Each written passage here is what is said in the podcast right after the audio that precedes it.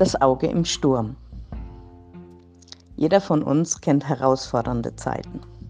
Manchmal werden herausfordernde Zeiten auch zu richtig stürmischen Zeiten. Als Sportler bremst sich zum Beispiel eine Verletzung aus. Du bekommst einen neuen Trainer und findest dich auf der Ersatzbank wieder. Oder Corona verhindert das Training. Auch im privaten Bereich kann es zu stürmischen Zeiten eines Sportlers kommen. Es gibt Streit in der Familie oder viel schlimmer, eventuell verlierst du sogar einen dir wichtigen Menschen. All das sind Herausforderungen, die dich als Sportler treffen können. Egal, ob du an Gott glaubst oder auch nicht. Denn Gott hat uns nicht ein problemloses Leben versprochen, sondern seine Gegenwart zu jeder Zeit. In jedem Sturm gibt es aber einen Ruhepunkt. Egal, ob der Sturm sich schon zu einem Orkan ausgeweitet hat, inmitten des Sturms gibt es ein Zentrum. Und in diesem sogenannten Auge des Sturms ist Ruhe. Diesen Ruheort beschreibt für mich der folgende Vers. Psalm 23, Vers 5. Du bereitest vor mir einen Tisch im Angesicht meiner Feinde. Du salbest mein Haupt mit Öl und schenkest mir voll ein. Also inmitten von Herausforderungen, wenn wir uns vielleicht gerade in Sorge, Verzweiflung, Hektik, Traurigkeit und so weiter befinden, erreicht uns eine Einladung. Eine Einladung von Gott an mich und dich. Er hat einen Tisch gedeckt.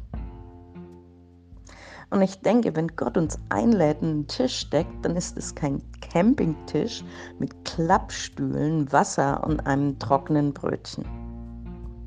Ich denke da eher an einen schön gedeckten Tisch mit Tischdecke und leckeren, wohltuenden Speisen und Getränken sowie einem liebevollen Gastgeber. Einfach einem Ort, wo wir gerne hingehen und der so einladend ist, dass wir gerne bleiben und es uns sehr gut tut. Als Christen wenden wir uns in der Regel an Gott. Aber ich vermute, dass das dann oft eher wie folgt aussieht. Wir laufen hin, nehmen uns ein Brötchen, schneiden uns ein Stück vom Käse ab und dann rennen wir wieder davon. Das mag unterschiedliche Gründe haben, aber ein wichtiger davon ist sicherlich, dass wir dem Sturm der Anforderungen begegnen wollen, weil es ja noch so viel zu tun gibt. Wenn wir allerdings so handeln, verpassen wir, was er uns mit seiner Gegenwart geben will.